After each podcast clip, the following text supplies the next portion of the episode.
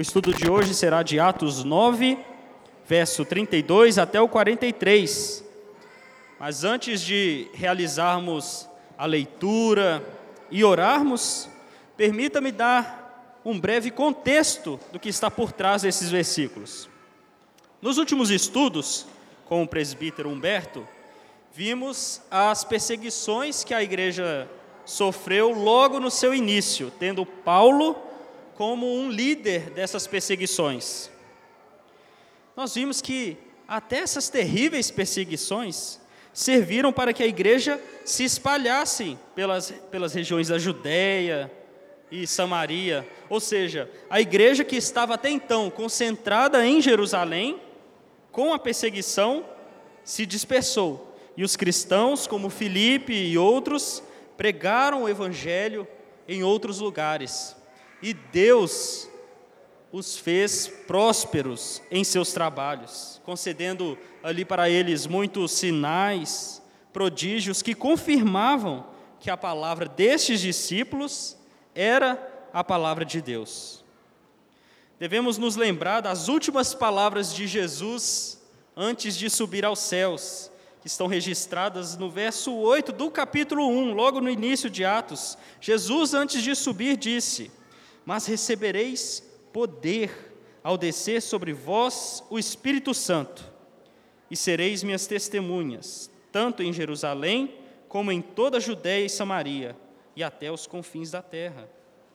O livro de Atos vai nos mostrar como os discípulos cumpriram essa predição de Jesus.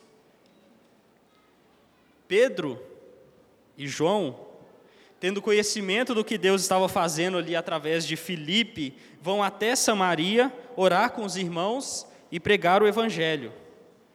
No verso 25 do capítulo 8, é a última vez que o apóstolo Pedro é mencionado, falando que ele retornaria para Jerusalém e no caminho ele ia evangelizando algumas, algumas aldeias.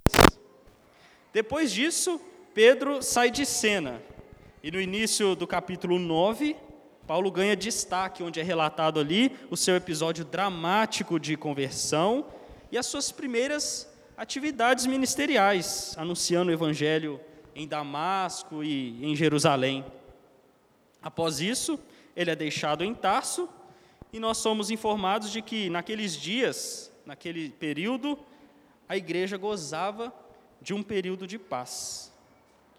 Neste contexto de paz, Pedro entra em cena novamente no livro de Atos. Ele aproveitou o tempo de relativa paz para visitar igrejas recém-plantadas pelos dispersos de Jerusalém, a fim de supervisioná-las, instruí-las, confortá-las.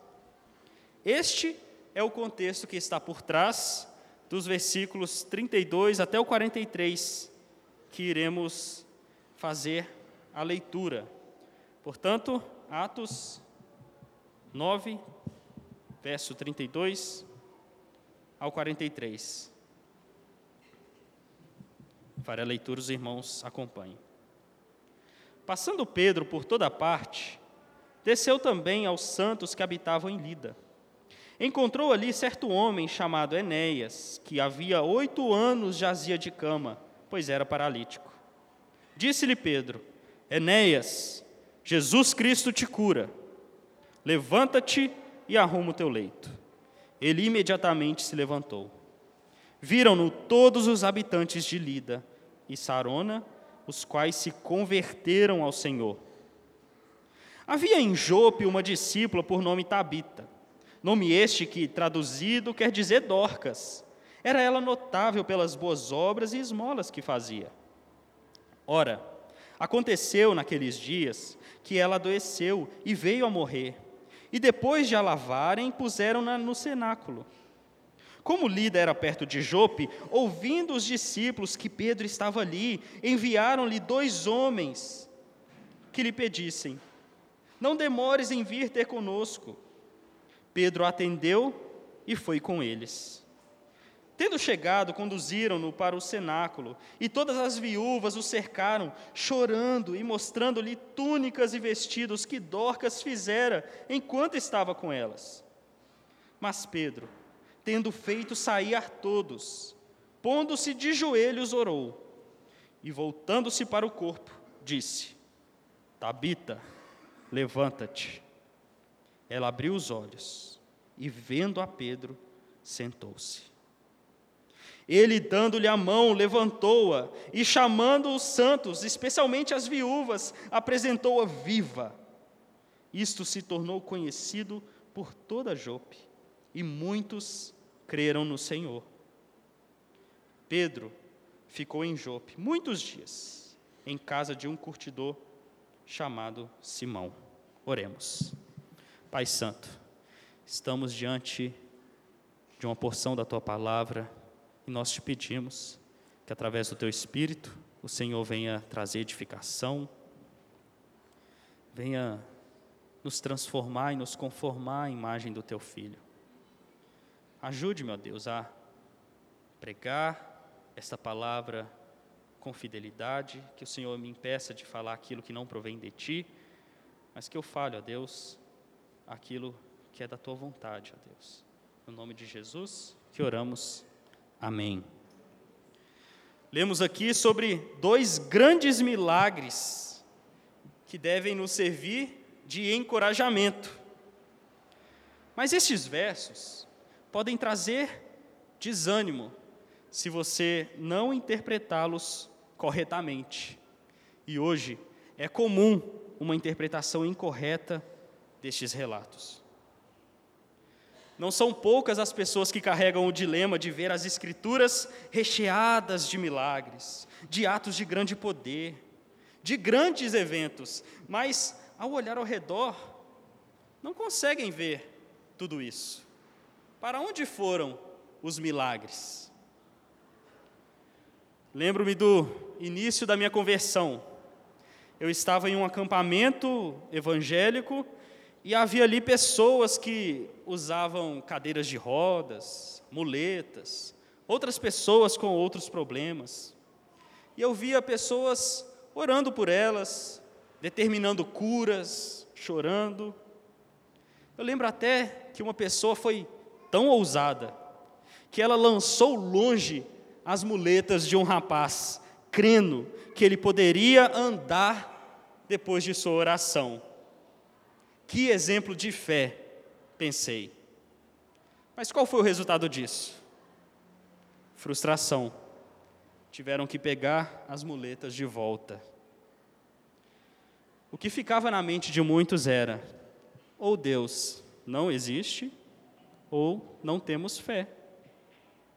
Esse foi um dilema que eu carreguei por muito tempo, e creio que outros também carregam esses dilemas. Em questões de milagres, alguns tentam até dar uma, ajudinha a Deus, né? Falam, por exemplo, que depois de uma oração, sua cabeça que estava doendo muito, agora dói mais pouco. Algumas falam que parou de doer, mas porque elas precisam negar a sua dor para assim poder então desfrutar do seu milagre.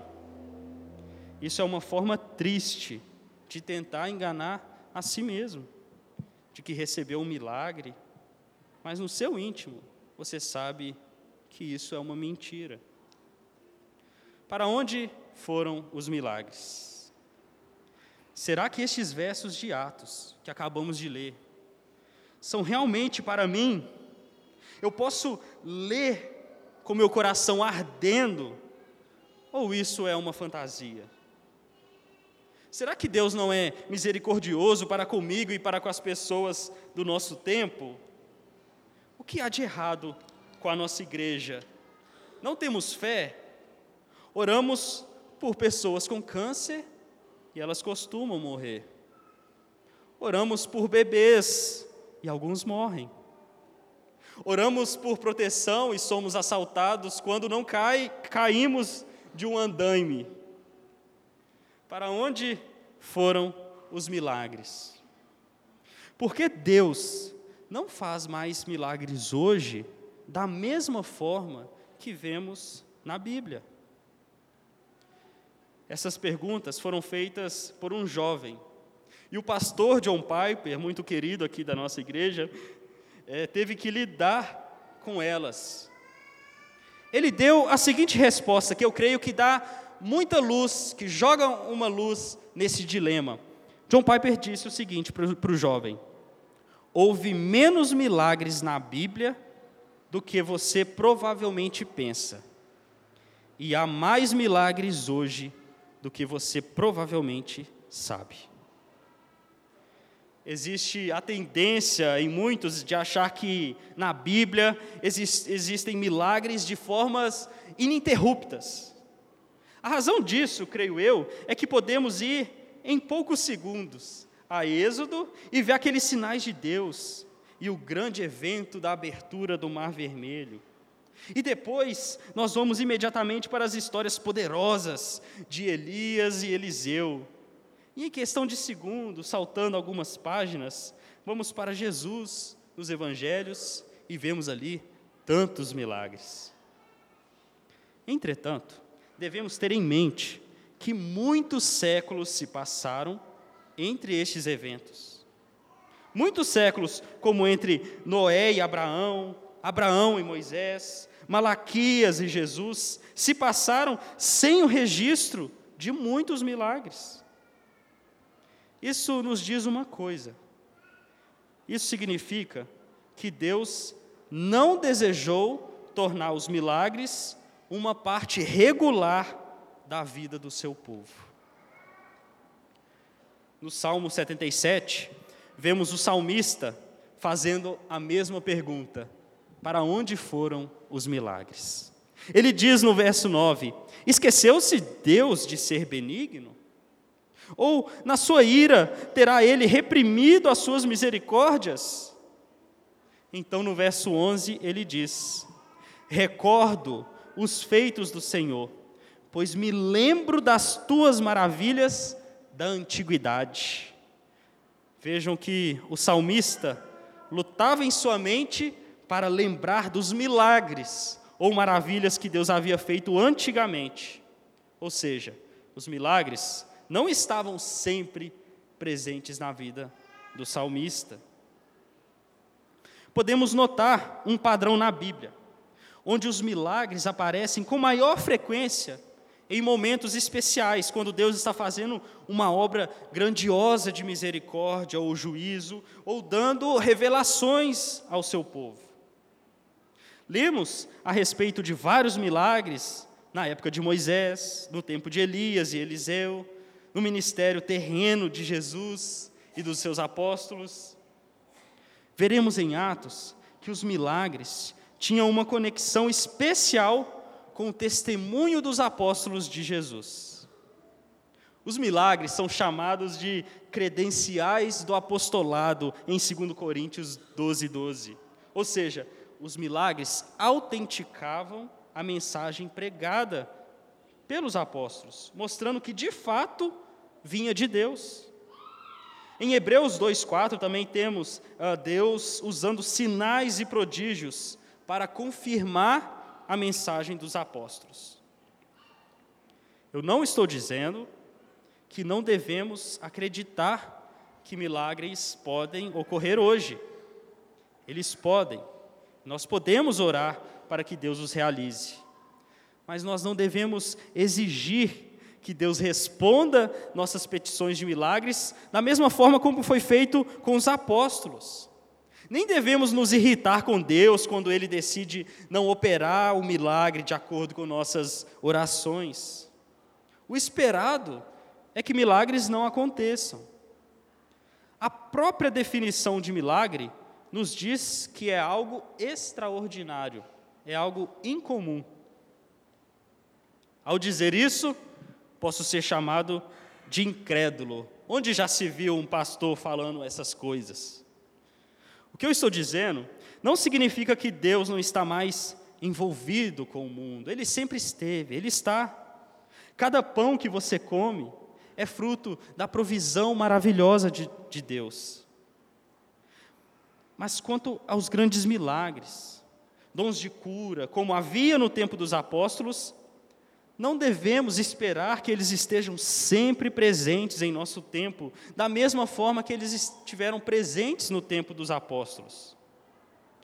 Estes milagres grandiosos e com relativa frequência cumpriram o seu papel importante no seu tempo específico. Papéis de autenticar e credenciar um profeta, de realizar juízos temporais para exemplos futuros e principalmente para apontar para Cristo. Minha intenção é mostrar nesta manhã, a partir destes dois grandes eventos, que a maior beleza deles está em Cristo. Começamos, portanto, pelo evento da cura de Enéas, a partir do verso 32 de Atos. Veja aí comigo o verso 32, que diz assim: Passando Pedro por toda parte, desceu também aos santos que habitavam em Lida. O apóstolo Pedro está cumprindo a sua missão de pregar o evangelho a todos os povos e também cumprindo aquilo que Deus havia dito para ele, especificamente para ele apacenta as minhas ovelhas. Pedro faz aqui um trabalho itinerante de visitar algumas igrejas. E ele visita os santos que habitavam a cidade de Lida. Lida é uma pequena cidade, cerca de 40 quilômetros de Jerusalém, a caminho da cidade de Jope. Nós veremos um pouquinho mais o que vai acontecer, um pouquinho depois, o que vai acontecer em Jope. O verso diz que Pedro desceu aos santos de Lida. Essa é a forma que Lucas trata os crentes daquela pequena cidade. Na Bíblia, não existe crente que não seja santo, visto que ser santo é a condição de todos os que estão em Cristo Jesus. Portanto, não cremos, como os católicos romanos, que santo é uma categoria superior de crente, que estão disponíveis, mesmo depois de mortos, para intercederem, responderem orações dirigidas a eles.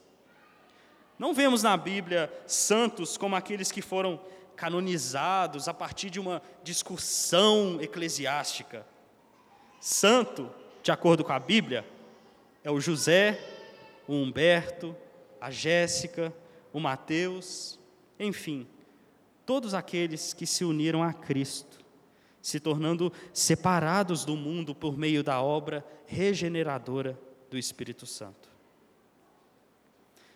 Ao se dispor em ir em direção aos santos de Lida, isto é, aos crentes daquela cidade, Pedro se depara com uma situação que requeria sua atenção, conforme está aí no verso 33. Diz assim: encontrou ali certo homem, chamado Enéas, que havia oito anos jazia de cama, pois era paralítico. Não temos informações sobre quem era este Enéas, provavelmente se tratava de um crente. Em nossa tradução, diz que ele estava há oito anos de cama por sofrer de uma doença. O texto no grego pode significar também que Enéas desde os oito anos de idade, ficava de cama por conta da sua paralisia. É difícil determinar aqui qual das opções é a correta. Contudo, contudo, é certo que se tratava de alguém que estava sofrendo, talvez sem perspectiva de que a sua situação um dia iria melhorar. Você já teve que ficar de cama alguma vez? no primeiro dia, não parece muito ruim. Você não tem que atender ligações no trabalho, participar de reuniões, levar as crianças na escola.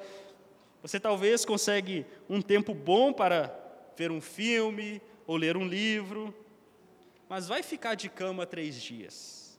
Você já estará cansado de descansar. Se você ficar de cama um mês, você já estará morrendo de saudade do trabalho. Agora, o quanto deve ser ruim ficar de cama oito anos, ou desde os oito anos de idade.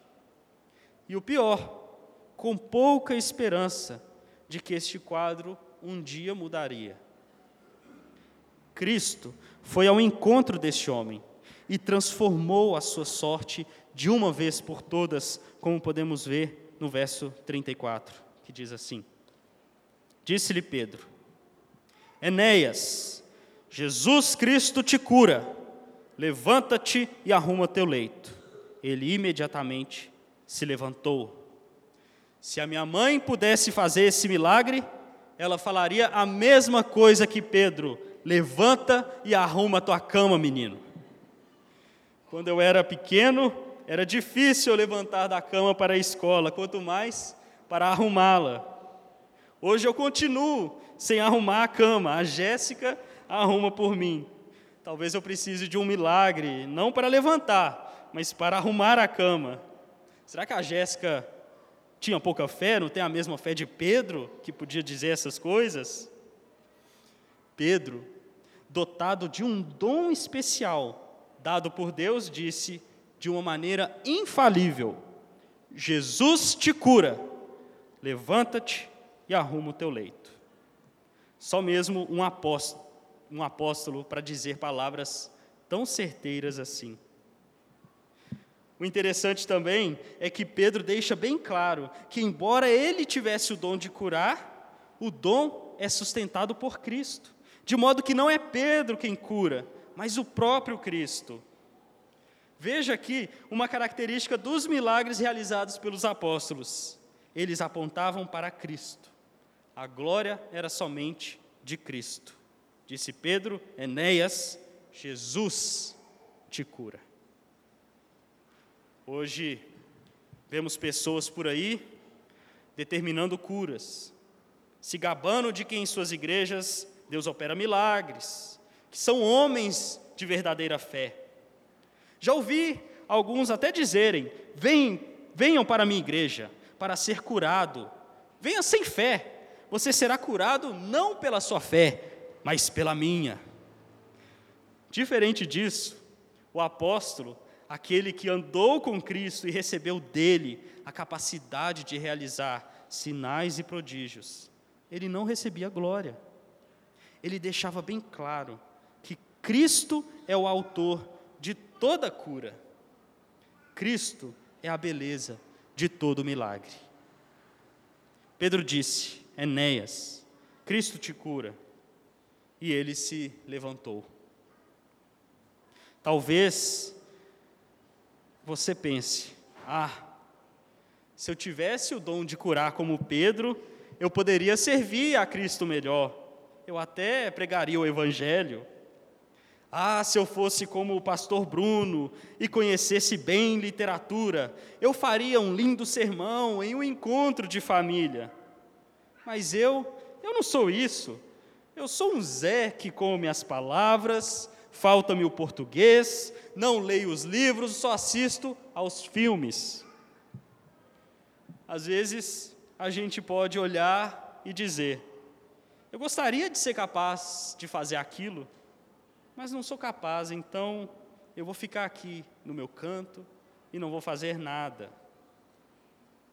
Às vezes, a gente olha para o lado e vemos pessoas que julgamos ser tão boas no lidar com os serviços, em falar em público na igreja, em ser um bom diácono, e às vezes isso pode até causar até mesmo um ressentimento, ou um sentimento de que você não tem muito proveito aqui. Isso faz você se afastar dos serviços. No entanto, os versos que lemos hoje devem nos levar em direção completamente oposta. Pedro serviu a igreja com seu dom de curar como apóstolo, mas veremos no verso 39 Dorcas servindo a igreja, costurando vestidos para as viúvas, cuidando dos mais vulneráveis, os pobres daquela época. Você, que talvez é um crente que come português, foi dotado por Deus para servir na igreja. O trabalho na igreja não deve estar reservado somente aos oficiais. Há pessoas que não são chamadas por Deus para serem oficiais, diáconos e presbíteros. No entanto, isso não significa que elas não devam servir na igreja. Todo crente deve servir.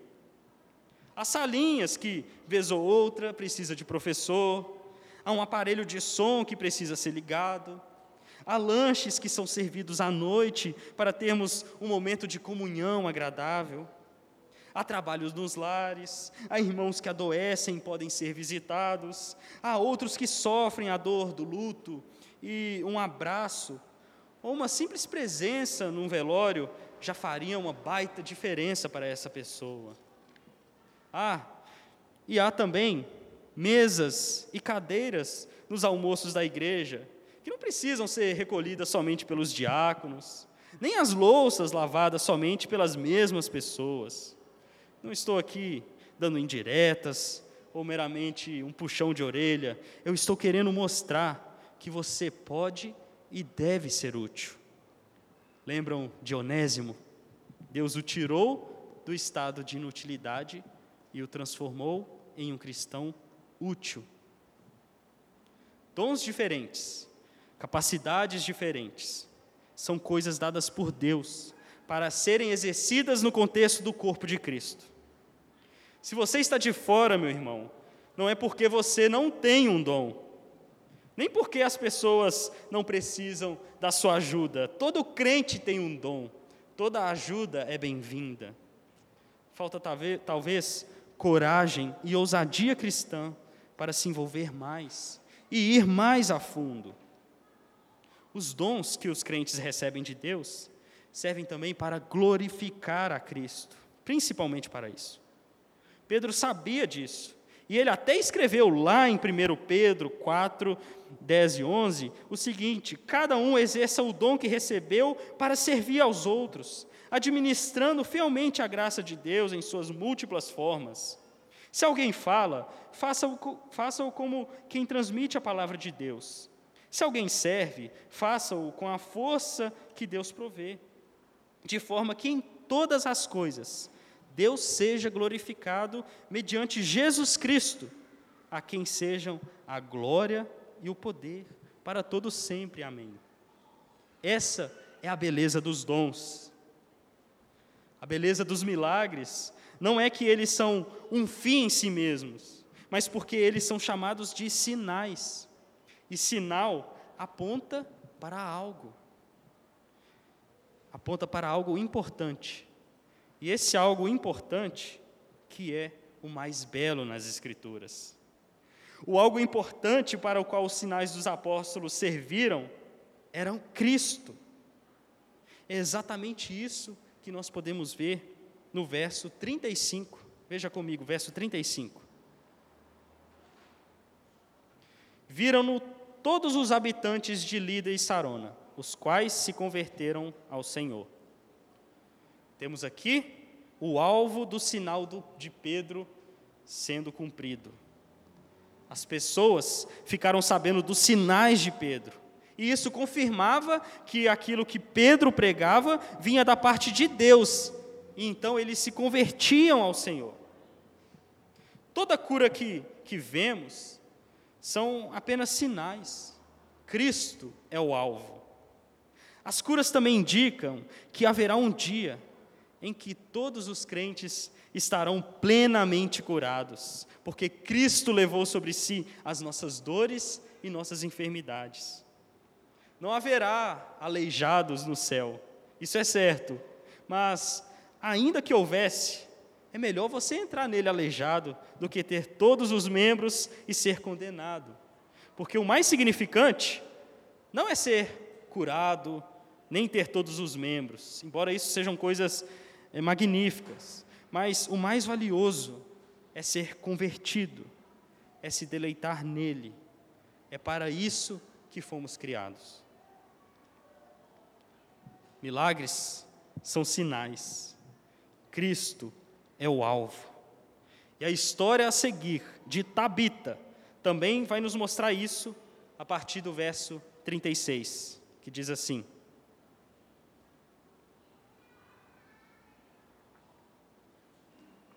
Havia em Jope uma discípula por nome Tabita, nome este que traduzido quer dizer Dorcas. Era ela notável pelas boas obras e esmolas que fazia.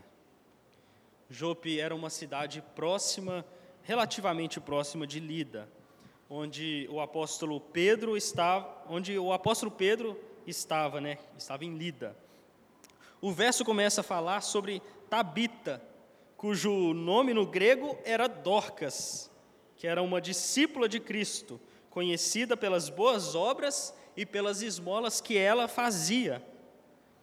O curioso é que é a única vez que temos na Bíblia uma mulher sendo chamada de discípula.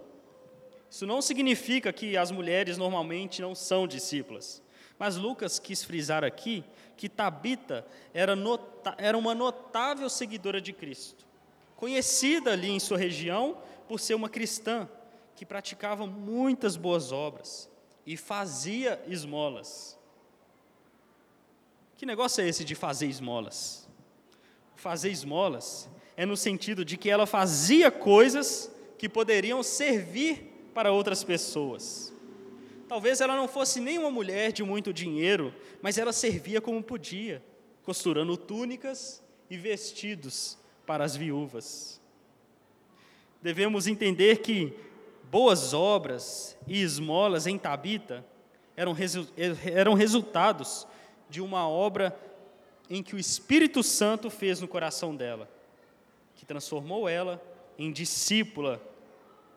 O discípulo de Cristo deve ser notável pelas boas obras, pelo amor que eles devem exercer para com os irmãos da igreja, o amor ao, e cuidado aos que são mais vulneráveis financeiramente. O poder do Evangelho faz isso. O pastor Bruno, no último sermão, nos lembrou de Paulo falando em 2 Coríntios, capítulo 8, sobre a igreja, que mesmo em meio a muita provação e pobreza, não houve falta de generosidade. Tabita era essa mulher que quando não podia aliviar os mais vulneráveis dando coisas, ela fazia coisas, ainda que fosse vestidos e túnicas. Tabita trabalhava, gastava energia tendo em mente a igreja. Tabita era aprovada por Deus, mas reprovada pela teologia dos pastores determinadores de cura, pois algo aconteceu com ela que, segundo eles, não deveria acontecer com crentes. Veja o que diz aí no verso 37. Ora, aconteceu naqueles dias que ela adoeceu e veio a morrer. E depois de a lavarem, puseram-na no cenáculo. Naqueles dias, isto é, nos dias em que Pedro estava com os irmãos de Lida, Tabita adoeceu e veio a falecer. Parece que foi uma doença bastante grave, visto que o tempo do seu adoecimento e o da sua morte foi bastante curto. Será que Tabita não tinha fé e por isso ela ficou doente? Obviamente que não. A fé de Tabita era provada pelas suas boas obras de caridade. A religião dela é aquela de Tiago, pura e imaculada, que se redundava no cuidado das viúvas e dos órfãos, dos mais vulneráveis. O verso diz que ela veio a falecer e seguindo talvez ah, um costume da época, lavaram o seu corpo e colocaram ele em um quarto superior da casa, chamado de cenáculo, talvez por nutrirem, nutrirem ainda uma esperança de que ela pudesse ser ressuscitada. Afinal de contas, os crentes de Jope souberam dos feitos de Pedro e o chamou para que, quem sabe, Pedro confirmasse a esperança que eles tinham. Nós vemos isso no verso 38, que diz assim: Como Lida era perto de Jope, ouvindo os discípulos que Pedro estava ali, enviaram-lhe dois homens que lhe pedissem: Não demores em vir ter conosco. Quando nos dispomos a servir e a estarmos ah, em prontidão para arregaçar as mangas e se dedicar nos serviços da igreja, Deus então opera um milagre. Esse sim um milagre regular. Ele envia mais trabalhos. Dois homens de Jope foram enviados até Lida para chamarem o apóstolo Pedro para ir com eles até a casa onde estava o corpo de Tabita. Pedro, um apóstolo proeminente, líder, não dispensava as visitas pastorais, nem as demandas que surgiam dos irmãos. Hoje, há muitos pastores que são intocáveis, não conhecem a vida das suas ovelhas bem de perto, em nome de um afastamento em prol de ter mais respeito, se tornam pessoas inacessíveis. Mas seguindo um rumo diferente, o grande apóstolo Pedro, detentor dos dons de maravilhas, não os dons fake, se envolvia com os irmãos. Seu respeito não vinha a partir de uma inacessibilidade, mas da pregação com autoridade que ele tinha. Pedro aprendeu isso com Jesus. Onde certa vez, quando uma multidão o seguia, Jairo, um dos que estavam na multidão, clamou para que salvasse sua filha da morte. O que alguns disseram ao redor ali, talvez Pedro também concordasse. Eles diziam: Sua filha já está morta, pare de incomodar o mestre. Jesus se compadeceu e foi até a casa dele. Pedro, a exemplo do seu grande professor, também foi. E o verso 39 nos diz: Pedro atendeu e foi com eles. Tendo chegado, conduziram-no para o cenáculo. E todas as viúvas o cercaram, chorando e mostrando-lhe túnicas e vestidos que Dorcas fizera enquanto estava com elas. Imaginem que cena emocionante. As pessoas que Dorcas ou Tabita ajudava estavam cercando o apóstolo Pedro com lágrimas e mostrando-lhe as túnicas e vestidos que Dorcas tinha feito a elas quando ela estava viva. Penso que naquele instante de dor, era difícil encontrar palavras, mas na falta das palavras, houve ali abundância de provas de que Dorcas era uma cristã muito importante para aquele grupo de irmãos e irmãs. Fico imaginando elas falando, talvez com poucas palavras: Veja, Pedro, tudo isso foi feito por Dorcas.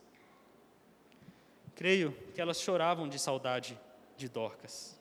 E talvez chorassem também por si mesmas, por temor de que não teriam mais aquela ajuda que Dorcas prestava com tanto amor e carinho. Quando você, meu irmão, partir daqui, você será lembrado pelo quê? Pelo que você quer ser conhecido? Por ser um engenheiro habilidoso? Por ser uma moça bonita? Por ter tido uma grande fortuna? Ou ter seu nome homenageado em ruas das cidades, como no Salmo 49? Dorcas trabalhava tendo em vista a igreja. Se ela fosse conhecida por ser uma boa costureira, talvez alegraria ela sim. Por que não? Mas ela pouco se importava com isso, pois ela precisava se preocupar com a igreja, e ela foi conhecida por isso. E o melhor do que ser conhecido por homens ou viúvas é ser conhecido por Deus. É bem mais valioso. No verso 40, temos a prova de que é mais valioso ser conhecido por Deus. Veja o que diz o verso 40. Mas Pedro, tendo feito sair a todos, pondo-se de joelhos, orou. E voltando-se para o corpo, disse: Tabita, levanta-te. Ela abriu os olhos e, vendo a Pedro, sentou-se. Pedro, recusando tudo que pudesse trazer ostentação e glória para ele, pediu para que todos os que estavam ali no quarto se retirassem Imagino que muitas pessoas queriam ver Pedro, o milagreiro famoso, ali agindo. Mas Pedro não queria ser visto. Ele queria que Cristo fosse visto. Pedro queria também a liberdade para derramar a sua alma diante de Deus em favor dessa irmã. Então ele pede para ficar um pouco sozinho. Como um servo, só ele, o cadáver e Deus. Se colocou de joelhos e orou. Tendo acabado de orar, ele proferiu as palavras com a autoridade de alguém que tinha o dom para curar. Nenhum de nós e nenhum dos crentes de Jope podiam falar o que Pedro falou. Tabita, levanta-te. O nome Tabita significa gazela. Quando pensamos em uma gazela, nós pensamos em um animal gracioso, que se move com rapidez, um animal bastante ágil. Mas agora, Pedro se dirige a uma gazela que está morta e inerte, uma gazela que está desfalecida em uma cama. Essa gazela volta à vida com as palavras de Pedro. Ao abrir os olhos, ela percebe que o corpo, acamado e doentio, está disposto. E vê na frente dela Pedro. E então ela se assenta, como um sinal de que ela não está doente, como outrora estivera. Nesta comovente cena, Pedro dá a mão para ela, como uma mão do próprio Cristo. Veja o que diz o verso 41. Ele, dando-lhe a mão, levantou-a e, chamando os santos, especialmente as viúvas, apresentou-a viva.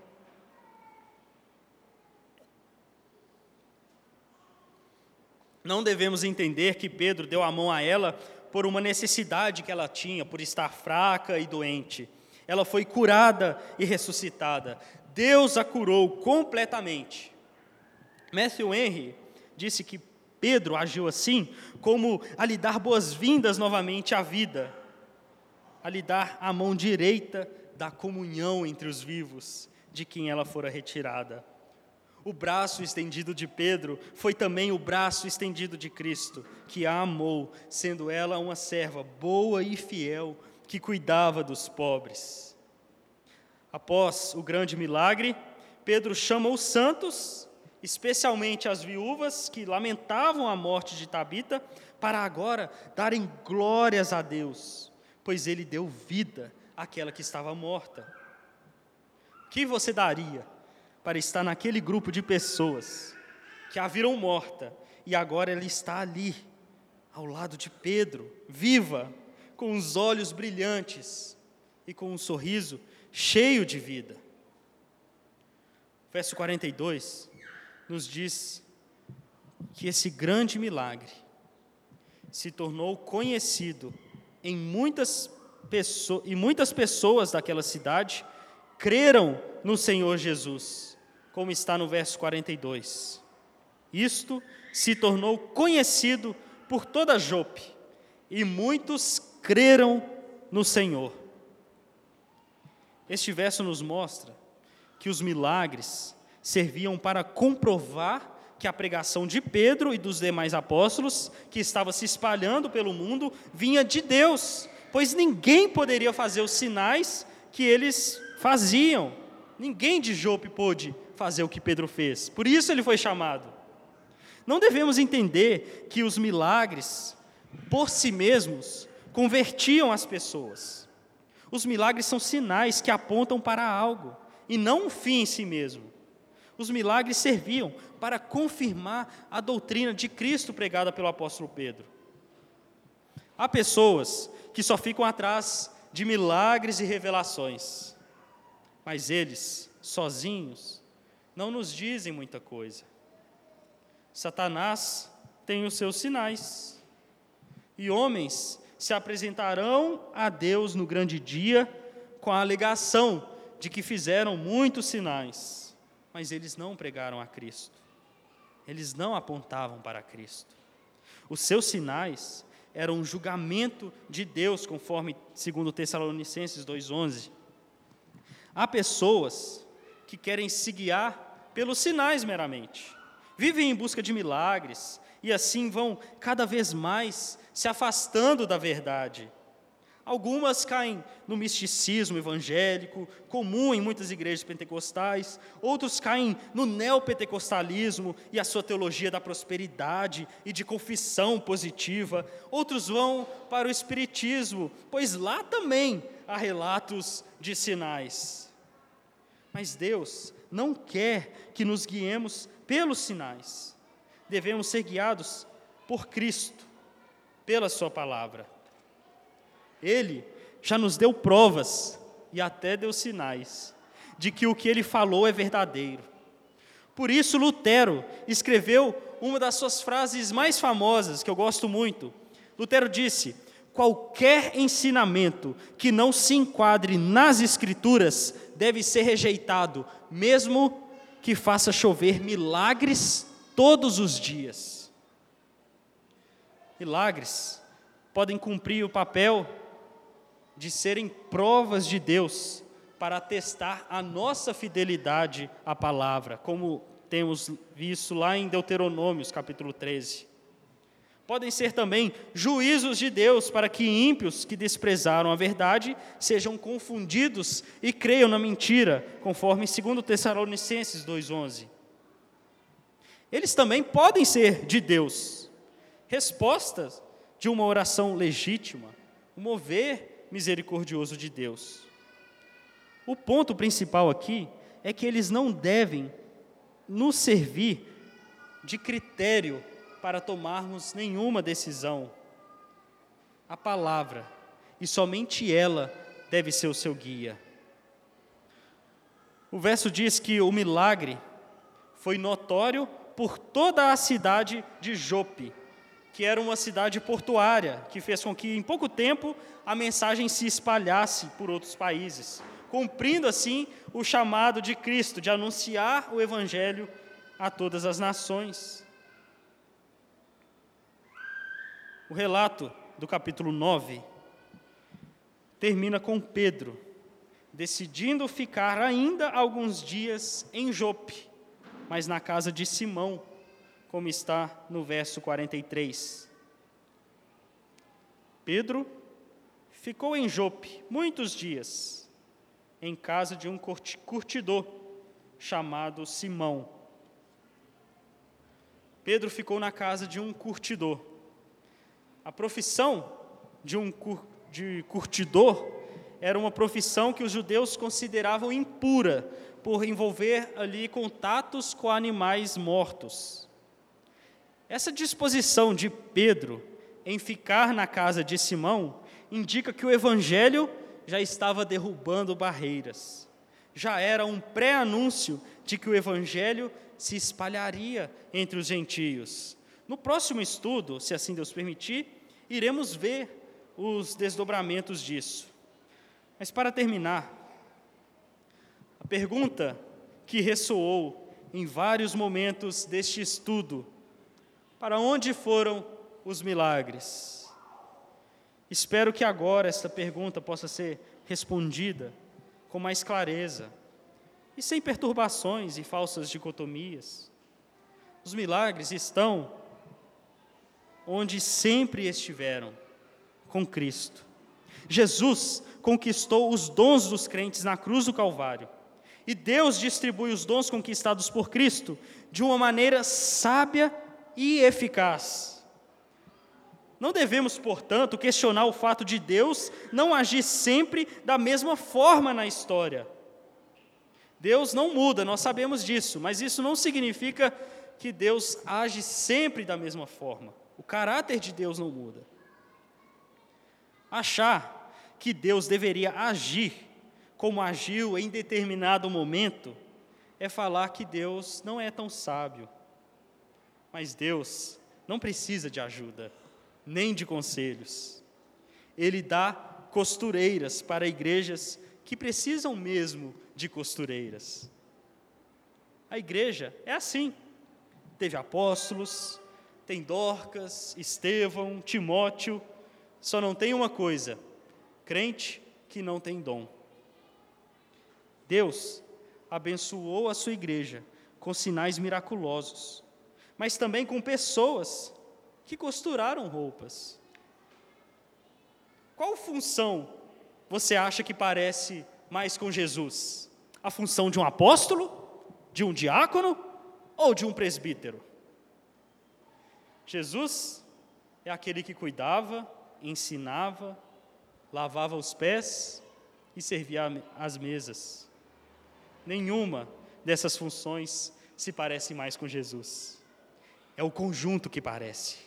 Somos nós, como igreja, que vamos nos assemelhar a Jesus, não indivíduos sozinhos. As atividades, por mais simples que nos pareçam, podem trazer consequências inimagináveis. Uma túnica costurada com amor pode pregar a Cristo.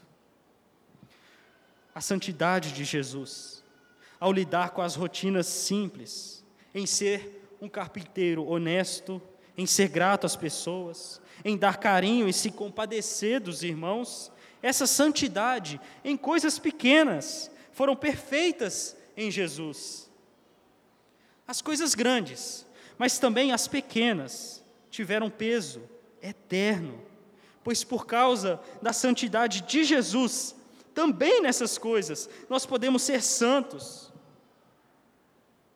Por meio da fé nele, nós somos santos, porque ele viveu uma vida santa, santa no trabalho, santo na cruz, em todos os momentos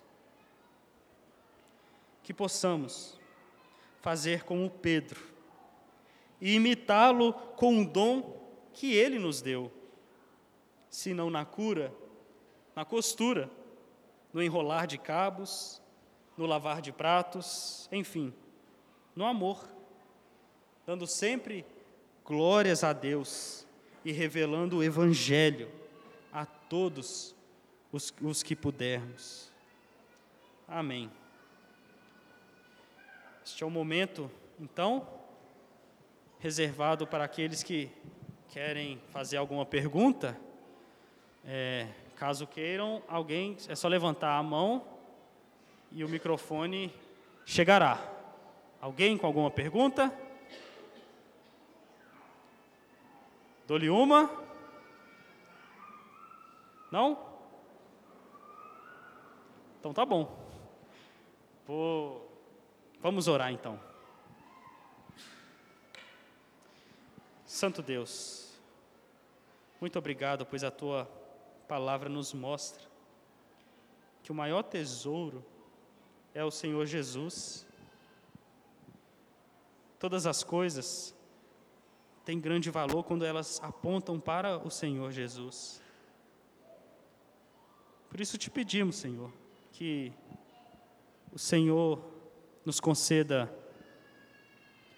essa fé de Pedro, que foi dada por Deus, que possamos ser ousados e dispostos nos serviços da igreja, que possamos, ó Deus, servir aqui com diversos dons, que nenhum aqui entre nós tente ser um crente sozinho, mas nos ajude, nos desperte para o serviço, Pai. Que essas palavras, ó Deus, nos encoraja, nos faça, ó Pai, a ter o Senhor Jesus Cristo como excelente professor, como foi também para com os apóstolos. Que o Senhor nos abençoe, Pai. Em nome de Jesus. Amém.